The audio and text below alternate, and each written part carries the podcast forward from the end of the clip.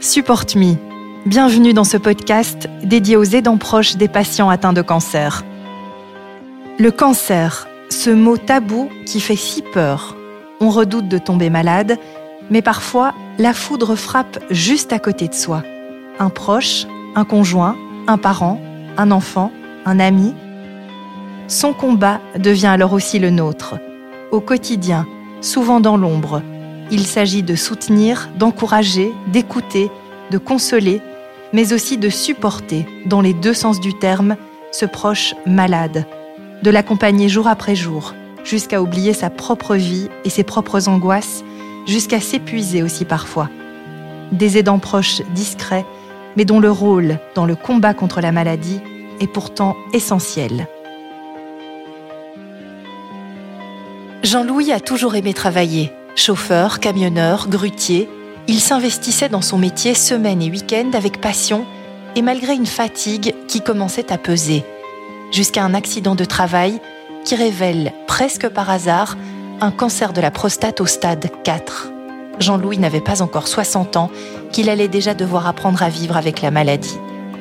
Mais malgré les effets secondaires parfois lourds des traitements, Jean-Louis n'a plus de désir sexuel et a pris plus de 30 kilos il garde un moral à toute épreuve. Jean-Louis a appris à vivre avec la maladie et ses traitements pour profiter de chaque instant. Je m'appelle Valérie Savoir et vous écoutez Support Me.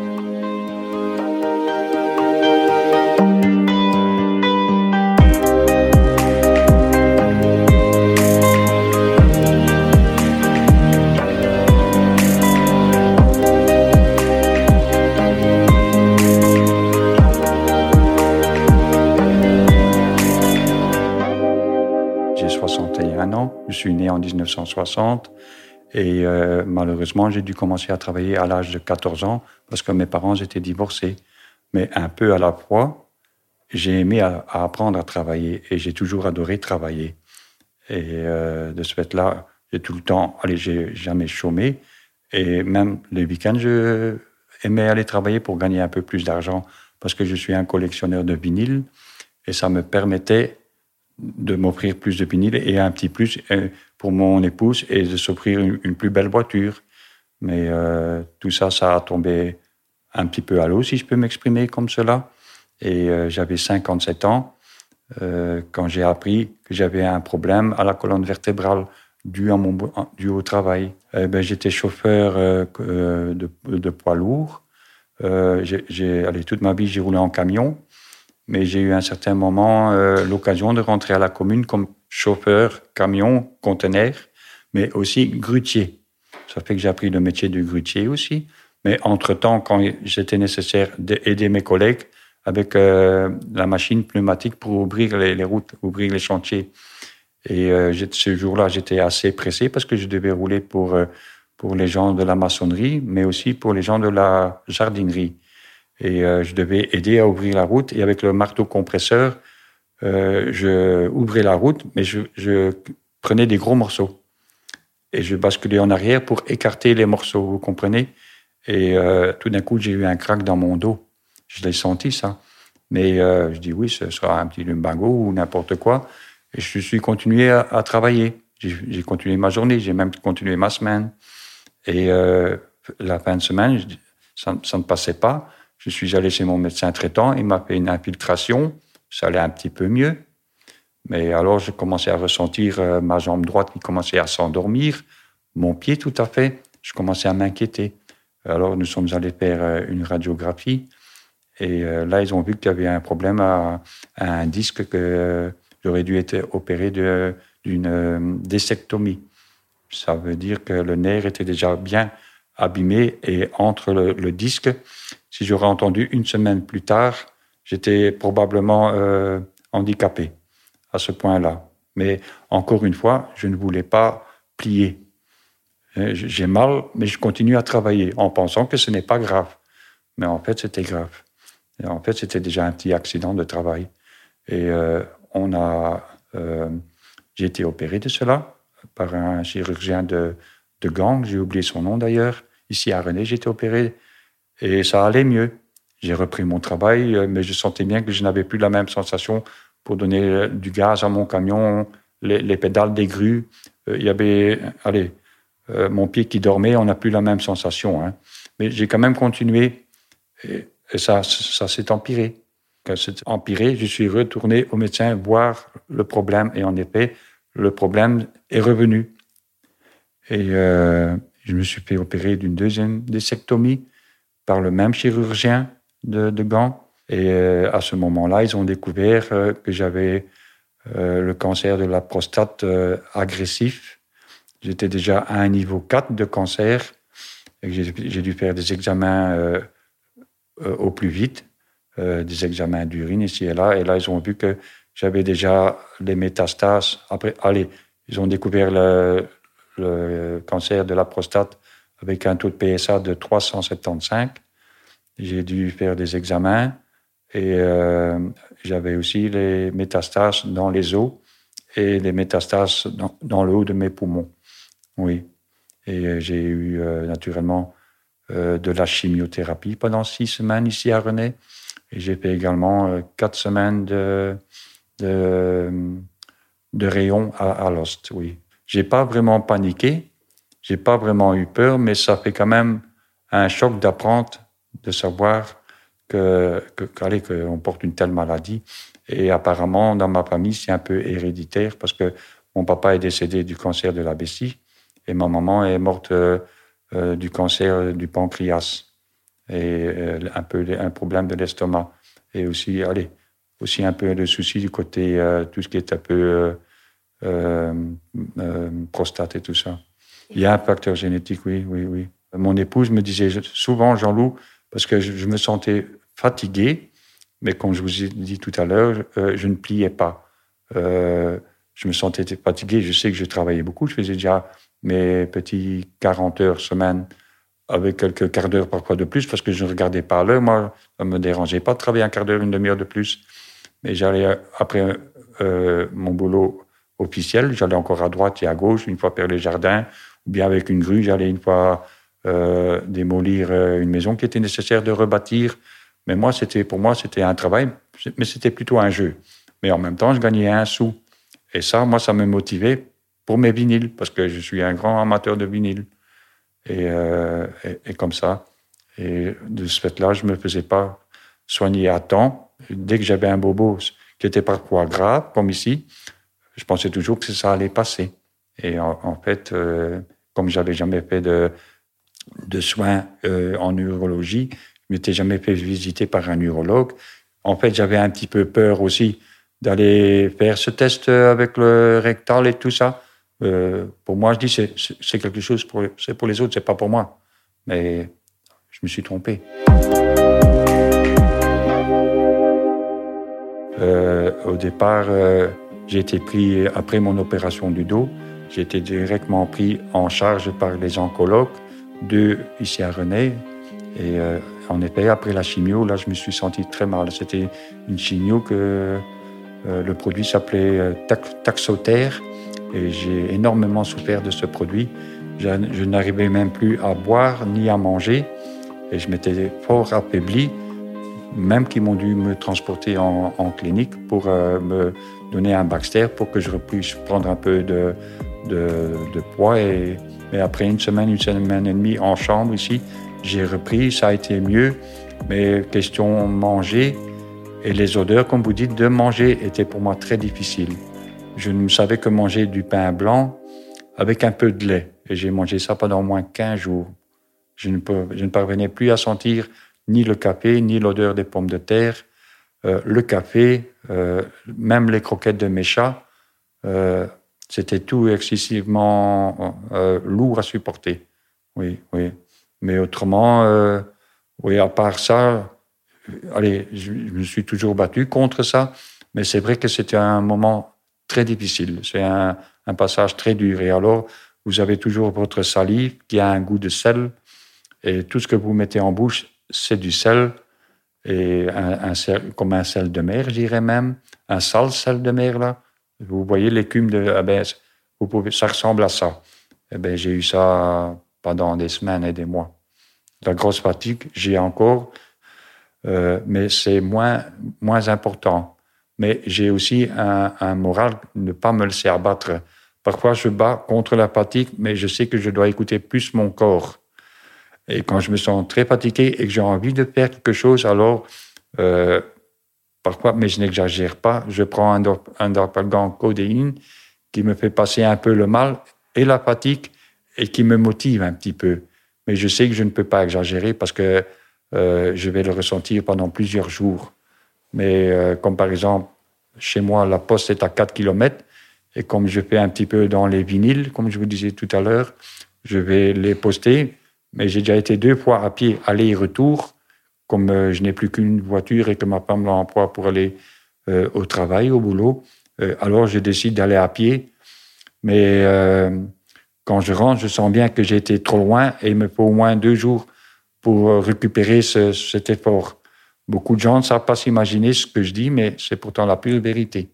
Et tout ça, je pense que c'est dû aux médicaments. Je ne dis pas que c'est dû simplement à la chimio. Ça peut venir des médicaments. Je prends en, allez, le tout, hein, parce que j'ai encore euh, des produits hormonaux tous les six mois que je suis obligé de prendre jusqu'à la fin de ma vie. C'est du dépôt illégal, 45.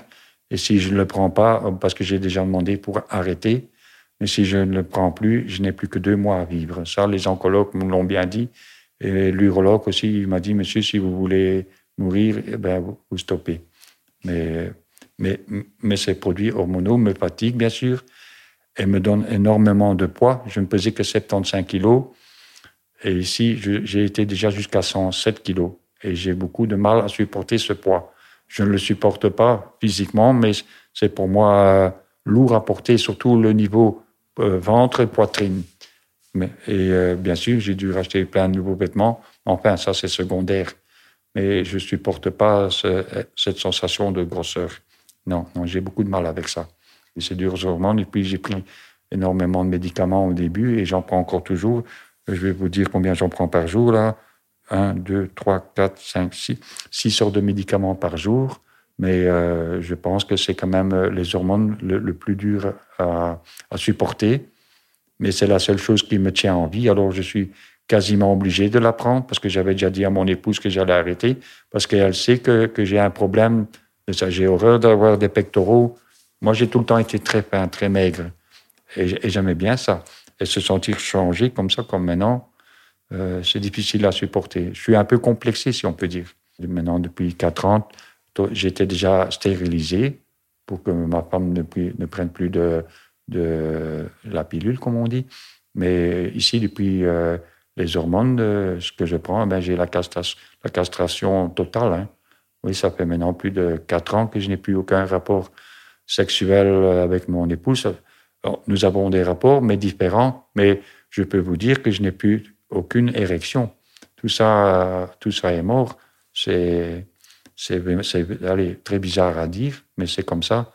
Euh, je me sens encore homme, mais il y, a un manque. Mais, euh, mais c'est pas pour ça que ma femme m'aime moins ou vice-versa. Elle comprend très bien ma maladie. Elle a une, explication de l'urologue aussi. Il nous a expliqué ça le premier jour et euh, elle l'a accepté parce, parce qu'elle m'aime tout simplement. Mais c'est vrai que c'est pas toujours évident. Il y a le désir de la prendre dans mes bras, une fois la reconforter, euh, lui donner un bisou sur la bouche, tout ça, oui, mais le désir sexuel, il n'est plus là. Non. Alors, on se lave ensemble dans, dans la douche et tout ça, nous n'avons aucun souci de ce niveau-là. Mais, mais le, désir est, allez, c'est très bizarre, mais je ne ressens plus le désir de, de la taquiner, tout ça, c'est comme mort. Sur ma mémoire, je crois que ça vient, ça proviendrait D'après la psychologue, ce serait euh, le médicament qui s'appelle Zolpidem. Et je prends ça, je, suis obligé de le prendre le soir, autrement je ne trouve pas mon sommeil. Et euh, au départ, ça ne fait rien sur la mémoire.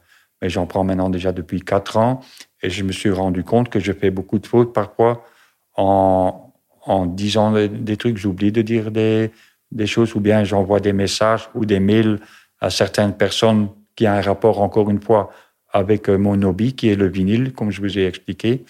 Et je, je vois seulement que le lendemain, oui, euh, Jean-Loup, t'as encore fait une bêtise, t'as comment un disque, un disque d'autant. Et que je dis oui, j'aurais dû réfléchir avant, mais là, je le fais sans, sans plus le savoir, quoi. Et, euh, à la maison aussi, hein, je dois faire très attention de ne pas oublier de fermer la porte, par exemple. Ça m'est déjà arrivé d'aller au lit avec la porte grande ouverte, d'oublier les lumières. Allez, on n'a plus conscience, euh, on est dans un autre monde. Hein. Mais c'est un autre monde, mais ça ne fait pas mal, ça fait même du bien. Mais je dirais comme un drogué, en fait.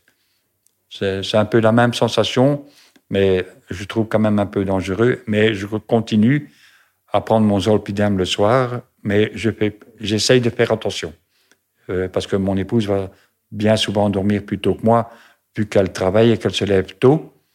Mais euh, j'essaye que, allez, je lui demande s'il y a des bougies qui brûlent dans la maison pour faire un peu joli, qu'elle les éteigne, parce que j'ai une peur de l'incendie, bien sûr, comme, comme beaucoup. Et, euh, mais j'essaye quand même de me contrôler un peu. Oui, oui. Mais c'est pas évident. Hein.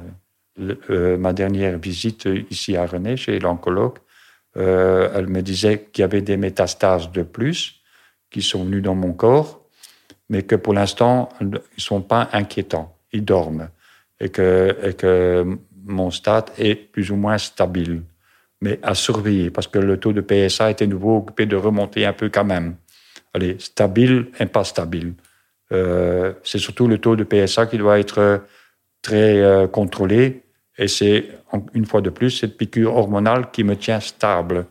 Et si je ne la fais pas, bien sûr, comme je vous disais tout à l'heure, eh ben, j'ai plus que deux mois à vivre. Ouais, ouais. Je me rends très bien compte. Hein. Et j'ai déjà pensé à, à plus la prendre à cause que je souffre de ces grosseurs. Mais je sais, je sais aussi que je dois la prendre si je veux continuer à vivre. Et je veux continuer à vivre pour, pour moi-même, bien sûr, pour mon épouse, mais aussi pour mes enfants et pour mon entourage. Et personne ne veut quitter la vie, en fait. Hein. C'est, pas évident. Hein. Mais c'est, un, un, une maladie dure, mais je dirais euh, aux gens qui écoutent euh, qu'il faut garder le courage et surtout se battre et avoir le moral. Ça, c'est très important. J'ai énormément d'amis, j'ai beaucoup de soutien d'amis. Pour eux, pour aussi, je me bats. C'est normal parce que j'ai beaucoup de soutien de la part de ces gens-là. Et eux savent aussi que je suis un, un grand fan depuis 1974, ça ne date pas d'hier, euh, que je suis un grand fan de musique et en particulier David Bowie. Alors, mes amis cherchent aussi pour moi à droite et à gauche euh, des objets rares, des disques, des livres, des posters, allez, tout ce qui contient avec David Bowie. Naturellement, c'est très motivant, bien sûr. Hein. Je suis chaque fois surpris un jour qu'il y a quelque chose qui arrive sans que je sais. J'ai même des amis du Sud qui habitent du côté de Biarritz qui m'envoient des magazines qui sont pour moi inconnus, qui viennent d'Espagne, etc. Eh ben, pour moi, ça, c'est très motivant. Je les, je les remercie d'ailleurs. Et euh, oui, ça, c'est un, truc euh, qui me motive absolument. Hein. J'essaye de rester le plus possible actif. Je, si je me mets au salon, s'il y a une raison que je me mets au salon, la plupart du temps, c'est soit pour une fois écouter un vinyle, mais c'est surtout alors pour regarder la course cyclisme, parce que ça, j'aime aussi, la course cyclisme. Et comme il y en a beaucoup en ce moment, là, je me repose un peu. Mais dès que la course est finie, je mets, euh, mes chaussures de jardin et je suis à l'extérieur. Hein. S'il fait bon, il faut que je vive dehors. Hein. Mais, euh, mais je sens de temps en temps que mon corps ne veut pas suivre. Hein. Ça, je le sens aussi. Hein. Même parfois, rien qu'une petite promenade derrière, sans que je, que je prenne, parce que j'ai toujours mon petit râteau ou bien ma petite binette avec, parce que si je vois un cruyot, je le nettoie. Et euh, parce que j'entretiens tout mon derrière. Hein. Euh, pour le voisinage, pour moi-même, c'est à peu près sur 80-100 mètres de long et une quarantaine de mètres de large. Et j'entretiens ça pour que ce soit propre, parce que nous allons être propres. Euh, mais, mais, pour moi et pour, euh, pour ma femme, c'est surtout pour moi parce que j'aime bien que ce soit propre. Et, euh, mais en même temps pour les voisins. Et, je trouve ça agréable qu'ils fassent propre chez les voisins autant que chez moi. Et en même temps, ça me tient un petit peu en mouvement. Et je ne demande rien au, au, football, là. Je fais ça volontiers et je fais ça bénévolement. Oui, oui, oui. Mais ça, ça, ça me motive, ça. Oui, ça me motive, surtout quand il fait bon. Et j'ai la compagnie de mes petits chats qui me suivent. Je ne vois quasiment personne, parce que les gens sont au boulot et les, vieilles gens ne sortent plus tellement. Mais j'ai la compagnie de mes petits chats qui me suivent et pour moi, c'est une motivation énorme. J'ai un moral, je ne sais pas si ça vient Euh, mais je pense que c'est un peu héréditaire de ma maman. Du côté de ma maman, elle avait aussi un, moral de fer. Et euh, je ne l'ai pas toujours, le moral. Je ne vais pas dire que je me laisse aller, mais j'ai quand même 90% tout le temps le moral. Oui, oui. Et tout le temps de bonne humeur. C'est rare que je suis de mauvaise humeur. C'est très bizarre. Hein? C'est très bizarre. Enfin, j'ai accepté un peu ma maladie. Et, euh, mais j'essaie de, le prendre du bon côté. Hein, parce que si on se dit tout le temps dans le fauteuil, oui, je suis malade, ça va pas, il va avoir ça ou ça, ça, ça, ça va pas le faire. Hein. Non, non, il faut rester positif. Et quand vous faites quelque chose, quand vous êtes actif, vous, oubliez un peu votre maladie. Et euh, c'est ça qui motive, c'est ça que j'aime. Et quand je suis dans ma musique, c'est un peu pareil. Mais là, ça dépend la chanson. Il y a des chansons qui vous rendent plus, plus triste que d'autres, mais en général, j'ai la motivation et, j'aime ça. J'aime, encore toujours une fois faire une petite promenade, comme hier avec mon épouse, depuis deux ans qu'on avait pu faire une fois un petit marché au plus, qui était très agréable, et suivi d'un petit restaurant ensemble. Eh ben, tout ça, c'est une fois nickel. Hein, c'est, des bons moments de la vie encore, hein, pour elle aussi, hein, parce que en fait, il y a le Covid, bien sûr, qui nous punit avec tous les privés, allez, tous les moments qu'on a été privés, je vais m'exprimer comme ça, j'ai un peu de mal avec ma bouche. Et pour elle, c'est aussi une fois une récompense, et, parce qu'elle travaille aussi énormément et elle n'a plus beaucoup de, liberté due à moi parce que j'ai parfois trop de fatigue pour aller loin, vous comprenez? Et alors, j'ai souvent aussi, ça je vous ai pas dit tout à l'heure, euh, euh, parfois j'ai des problèmes gastriques que je dois aller à la toilette trois fois sur une heure, ou bien le lendemain plus. Et tout ça, mon corps est déréglé dû à tous ces médicaments. Mais c'est très gênant parce que je ne sais pas ça à l'avance. Quand vous êtes chez vous, il n'y a aucun problème. Mais quand vous êtes ailleurs, ce n'est pas évident. Hein. Et surtout si vous êtes en rue ou euh, c'est pas évident. Hein. Non, non, c'est pas évident à, vivre. C'est mon vœu le plus cher de dire aux gens qui ont la même maladie que moi ou, autres, c'est de certainement pas de se replier, de se renfermer. Au contraire, sortir, rester motivé et s'il y a possibilité, euh, je sais que c'est pas évident, mais je, je conseillerais de rester actif parce qu'en restant actif, vous oubliez un petit peu votre maladie. Hein? Vous êtes occupé, par exemple, avec des fleurs ou, ou bien, par exemple, un petit peu à, à, couper les bords ou bien discuter un peu avec le voisin du, du jardin, par exemple, ou n'importe quoi, ou, ou, même peindre, euh, ça relaxe. Et je trouve que c'est motivant c'est motivant de, faire quelque chose. Parce que se dire de rester assis et de, pleurer sur sa maladie, ça n'avance strictement à rien. Alors, euh, je conseillerais à tout le monde de prendre un peu un exemple. Ça fait maintenant quatre ans euh, que je suis malade, mais beaucoup de gens me disent, Jean-Loup, est-ce que tu es vraiment malade? Parce qu'ils me voient comme un homme, mais ils ne savent pas ce que je ressens. Mais je suis fatigué à l'intérieur, mais extérieurement, on ne dirait pas que je suis malade. Mais c'est parce que, allez, je me tiens un petit peu quand même à, bouger, à bouger. Et, en bougeant, j'ai déjà maigri un petit peu aussi, parce que ça aussi, euh, on transpire, on perd un peu de poids. Ça aussi, ça me motive par exemple. Eh ben, je dirais aux gens, euh, oui, euh, la motivation, c'est bouger, certainement pas de se renfermer et voir, et voir de la famille et des amis, certainement. Parce que les amis, c'est très important. Oui, ça, je leur conseille, oui.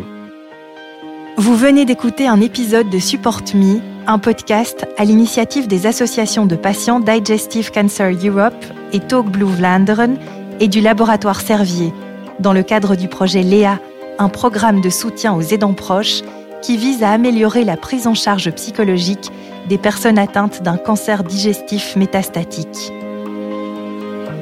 Un entretien recueilli par Valérie Savoir et monté par Cédric Van Stralen. Graphisme, Jennifer Guillain, Trésor Studio. Musique, Cédric Van Stralen.